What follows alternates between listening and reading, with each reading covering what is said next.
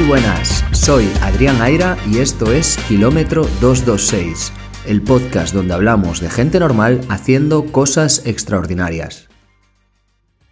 Muy buenas, hoy me gustaría abrir este episodio abordando un tema un poquito diferente a lo habitual. Creo que demasiadas veces prestamos mucha atención a aspectos que son muy importantes, por supuesto, como pues, cómo vamos a entrenar las series, si vamos a hacer series de 2x5000 o 5x2000, siendo en ambos casos el resultado 10 kilómetros, y obviamos eh, de manera intencionada o sin tenerlo en cuenta las expectativas, eh, la percepción que nosotros nos marcamos sobre nosotros mismos y sobre nuestro rendimiento. Este es un tema bastante, de punto de vista bastante psicológico y por ello me he decidido también a escribirle a Paula del Villar, psicóloga que estuvo por aquí, para proponerle ampliar este episodio con la visión, por supuesto, de una experta. Pero antes de ello, me gustaría eh, contar cómo ha afectado esto a mí mismo, cómo me ha afectado a mí mismo eh, las expectativas y de qué manera han moldeado o afectado a la percepción que tengo de mí mismo y finalmente a la manera en la que afronto el entrenamiento y por supuesto la competición.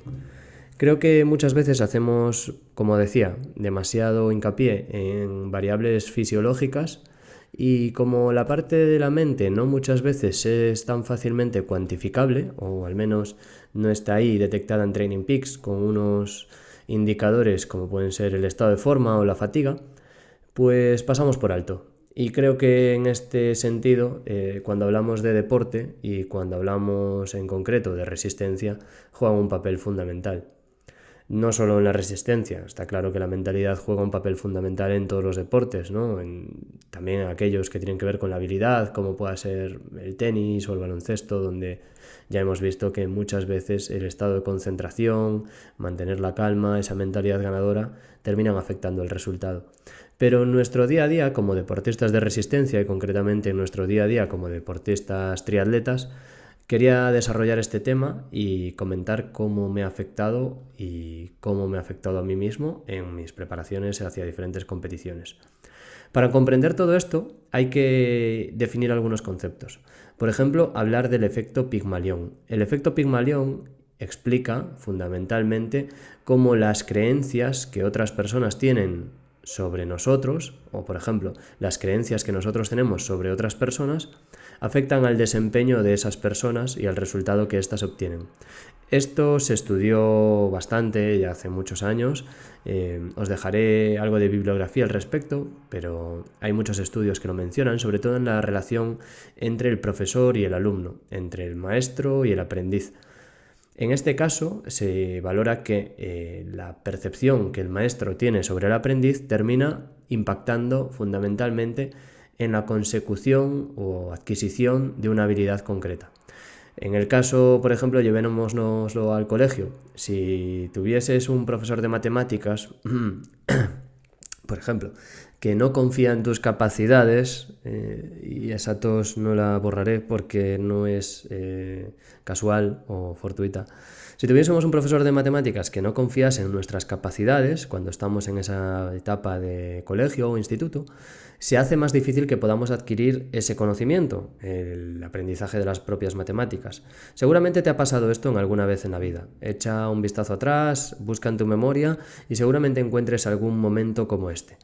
Seguramente si has practicado algún deporte, incluso te habrás encontrado con algún entrenador o entrenadora que te dijo que no valías para hacer tal o cual cosa, o con un profesor o profesora que no valías para hacer tal o cual cosa. No les culpes, no les culpemos, eh, todos lo hacemos en nuestro día a día, todos hacemos ese tipo de juicios y normalmente forma parte de algo que hacemos sin reflexionar demasiado. Pero estoy aquí un poco para dar la vuelta a esto, para que reflexiones sobre ese tipo de situaciones y para que entiendas que eso que en el día a día muchas veces pasamos por alto o no prestamos demasiada atención, terminan afectando drásticamente a lo que conseguimos. Sí, sí, te lo cuento.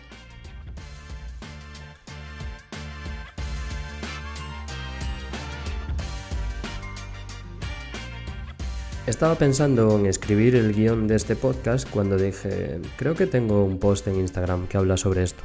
Así que en lugar de escribir el guion, que bueno, sí que lo he escrito, he ido a la publicación que hice el 17 de julio de 2022, hace ya algo más de un año, cuando terminé mi primer triatlón. En ese caso era solo un triatlón sprint.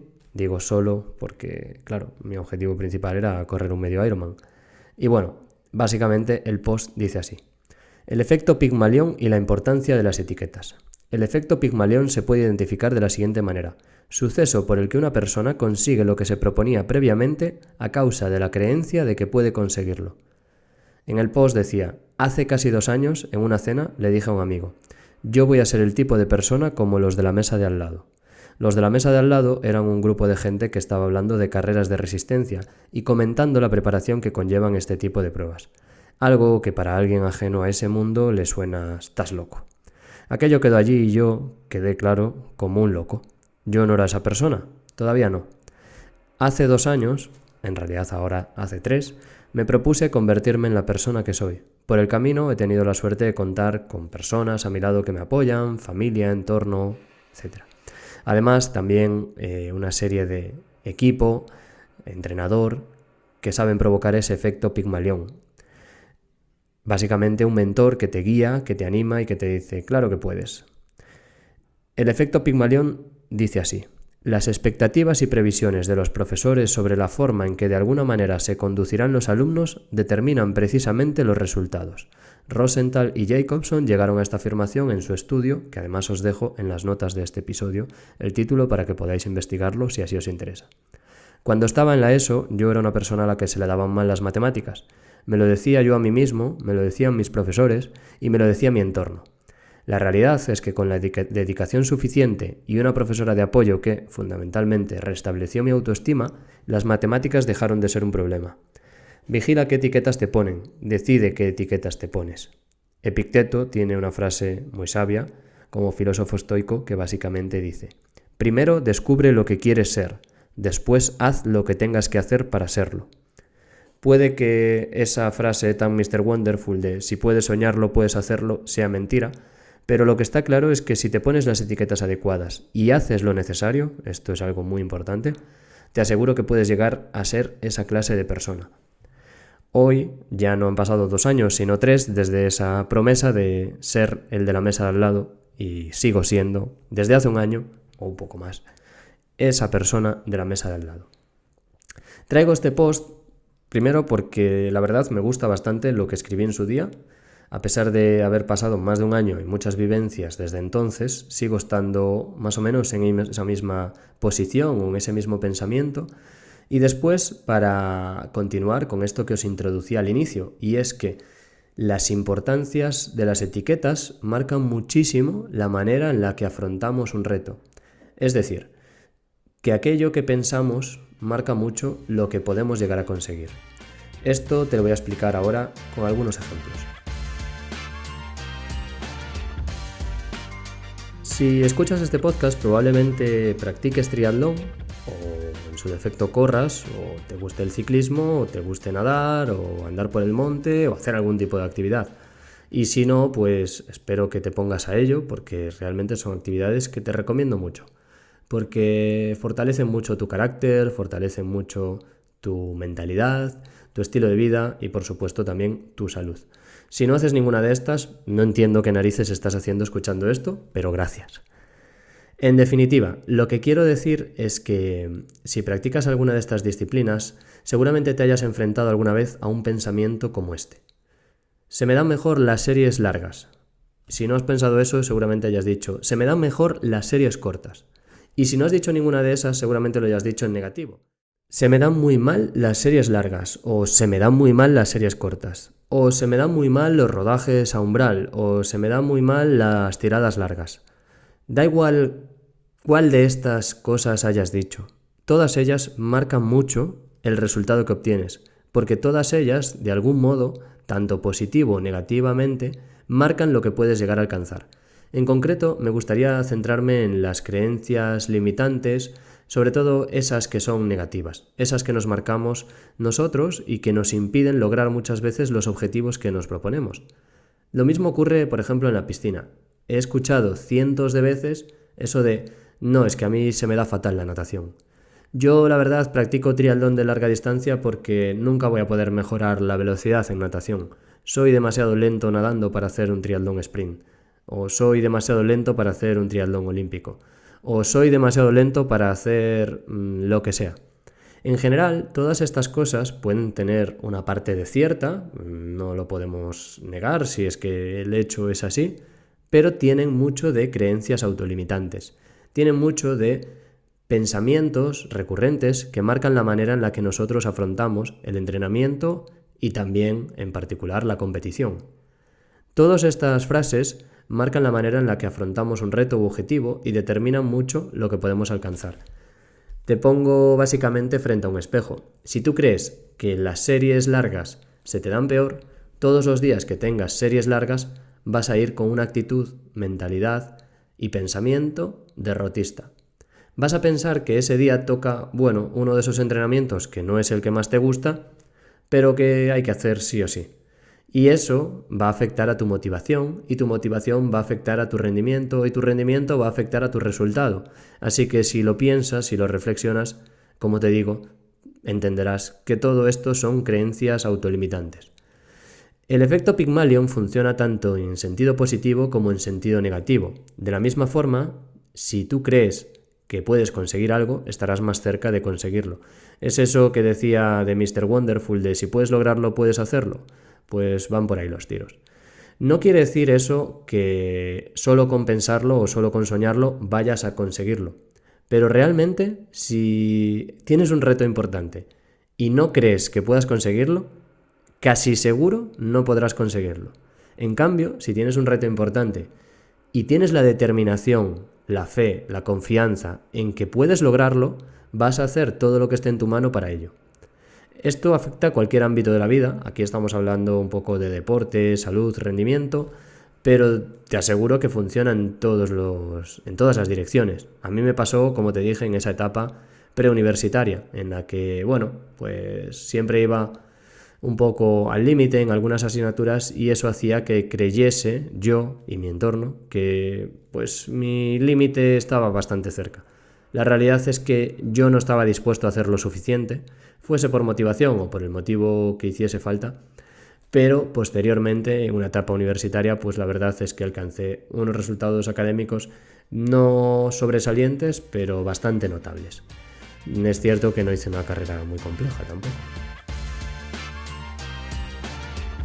Para no hablar de ti, hablar de mí y ponerme entonces yo frente al espejo y de esa forma que tú puedas aprender de mí o que te sirva de algo, espero, te contaré un poco sensaciones y efectos que yo mismo me he marcado y que han tenido una consecuencia en mí, tanto positiva como negativa.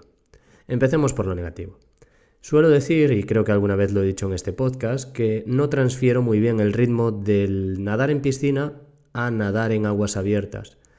Esto puede tener explicaciones pues, objetivas, puede ser que haya eh, que realmente no haga del todo bien el gesto técnico cuando nado en aguas abiertas o me haya enfrentado pocas veces a esa situación, pero si atendemos a los hechos, la realidad práctica es que nado a lo largo de un año o a lo largo de un mes muchos más metros en piscina que en aguas abiertas. Aunque en los meses de verano, en los meses, bueno, ya no sé qué meses son los de verano porque en octubre estamos a 30 grados en Vigo, así que ya no sé cuándo acaba y cuándo empieza el verano. Pero bueno, en esos meses de junio, julio, agosto en los que paso más tiempo en la playa, intento llevarme siempre el neopreno y hacer más metros en aguas abiertas, en la playa. Aunque eso es cierto, también es cierto que hay veces en los que tengo la oportunidad y puedo elegir entre nadar en aguas abiertas o ir a la piscina. Y en esos casos, cuando no hablamos de verano o hablamos de periodos de entretiempo, suelo optar por ir a la piscina. Es cierto que a veces intento sacarme de mi zona de confort para obligarme así a nadar más veces en aguas abiertas, pero como te decía, objetivamente si cojo los datos, no lo he hecho porque no me hace falta, He nadado más metros en piscina de los que he nadado en aguas abiertas. Esto indudablemente hace que sea mejor haciendo el volteo en la pared de lo que soy nadando entre boyas, simplemente porque me expongo más veces al volteo en la pared que a nadar entre boyas. Puede parecer una tontería, pero al final sabemos que en este deporte la cantidad de tiempo que nos exponemos a algo determina mucho el éxito que podemos alcanzar en eso. Es decir, cuantas más horas pasamos corriendo, más éxito tendremos en la carrera o cuantas más horas pasamos en la bicicleta, mejores ciclistas somos. Esto tiene matices que un entrenador sabría evaluar mejor que yo en cuanto al volumen, la intensidad, etc. Pero básicamente el concepto se entiende, ¿no? Cuantas más horas o cuanto más tiempo te expones a algo, mejor dominas esa habilidad. Y en este caso, eh, en mi caso, me, me, afecta negativamente esta creencia. Yo creo que nado peor en aguas abiertas. La realidad es que nado peor en aguas abiertas, tengo peor ritmo en aguas abiertas, pero la otra cara de la moneda es que es algo que me suele dar un poco más de pereza o me suele costar un poco más y en consecuencia no le dedico el esfuerzo suficiente. ¿Qué debería hacer entonces? Partiendo de ese análisis objetivo, puede que nade más lento en aguas abiertas, saber que debo trabajar más precisamente en ese medio si quiero lograr una mejora. Por contra, lo que solemos hacer, no solo yo, seguramente tú también lo hayas hecho, es escapar de esas actividades que nos motivan menos o que nos aburren más, simplemente por ese hecho, que nos motivan menos y nos aburren más. Por otro lado, te dije que te iba a poner un caso positivo, y es, por ejemplo, mi preparación para el Ironman. Durante mi preparación para el Ironman, tuve que enfrentarme a las expectativas positivas y negativas que podía recibir eh, del exterior, es decir, de otras personas. Por supuesto, estuve muy bien acompañado, muy buen rodeado de personas que confiaban y creían en mí. Todo eso fueron expectativas positivas que sin duda marcaron el desenlace, es decir, me ayudaron a que el resultado fuese positivo. Hace cuatro meses completé mi primer Ironman y lo hice en un tiempo del que estoy muy orgulloso. Pero sin duda también tuve expectativas negativas y tuve que aprender a gestionarlas. Mucha gente te pregunta, ¿podrás completar un Ironman? ¿Podrás terminar esa distancia? ¿Estás realmente preparado? Si no tienes la determinación y la confianza adecuadas, pues esas preguntas, a priori inocentes, pueden marcar mucho tu autoconfianza y la manera en la que te autopercibes. Todo ello, por supuesto, puede hacer que afrontes la competición con más dudas. Por concluir un poco con este episodio, diría que en mi experiencia personal el efecto Pigmalión me enseñó que la mente es tan importante como el cuerpo cuando hacemos un reto de este tipo, cuando practicamos triatlón, básicamente. Si puedes convencerte a ti mismo de que puedes lograr algo, estarás un paso más cerca de alcanzar tus metas. Si además tienes la confianza de tu entorno, si una persona te apoya, si tu entrenador confía en ti, todavía estarás más cerca de lograrlo. Después, por supuesto, tienes que hacer lo necesario, es decir, entrenar de forma adecuada, descansar de forma adecuada y alimentarte de forma correcta, hacer un montón de cosas como eh, llevar el material adecuado, aprender el reglamento, etcétera, etcétera. Pero te aseguro que la creencia hará mucho más por ti que una sesión individual que muchas veces nos atormenta. Es decir, que la confianza que tengas en que puedes lograrlo va a determinar el resultado más que si haces un día 20 o 25 kilómetros en tu tirada larga. Así que ya sabes, el efecto Pygmalion es una fuerza poderosa que te va a ayudar a moldear el rendimiento tanto en el triatlón como en la vida. Las expectativas positivas pueden ser un motor de motivación y las negativas pueden convertirse en obstáculos.